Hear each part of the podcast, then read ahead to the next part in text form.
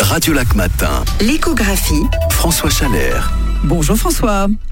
Bonjour Sophie. Alors le Conseil des États à Berne vient d'accepter une motion sur le contrôle des investissements étrangers en Suisse. C'est tout à fait dans l'air du temps, non? Oui, tout à fait. La motion demande un renforcement des mesures permettant de s'opposer à certaines acquisitions en Suisse de la part d'investisseurs étrangers. Il s'agit de protéger des infrastructures et des entreprises d'importance systémique. Alors oui, ça va dans le sens de la vague de protectionnisme polymorphe venue des États-Unis.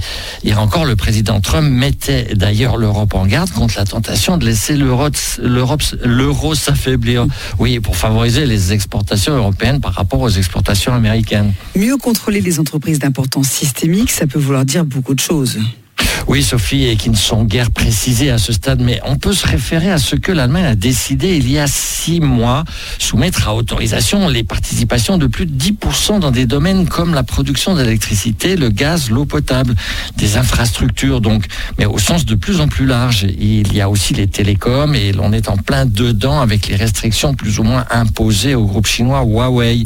Il y a même les médias, sans parler de l'industrie de la défense, bien entendu. Alors en fait, François, c'est la notion d'investissement stratégique qui s'étend. Oui, dans le débat politique en tout cas, et ça vise clairement les investissements chinois.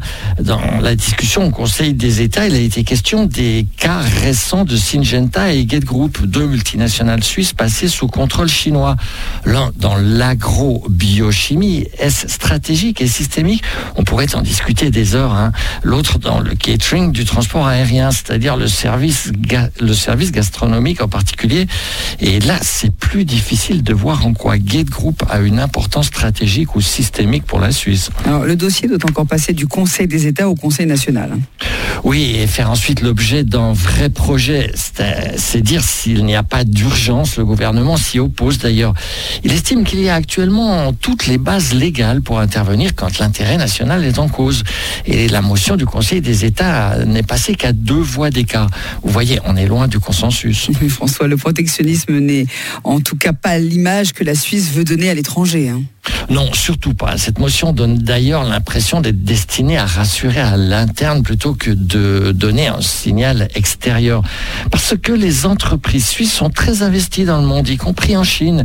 Et pour que les investissements des entreprises suisses y soient bien accueillis, il faut aussi se montrer accueillant avec les investissements étrangers en Suisse.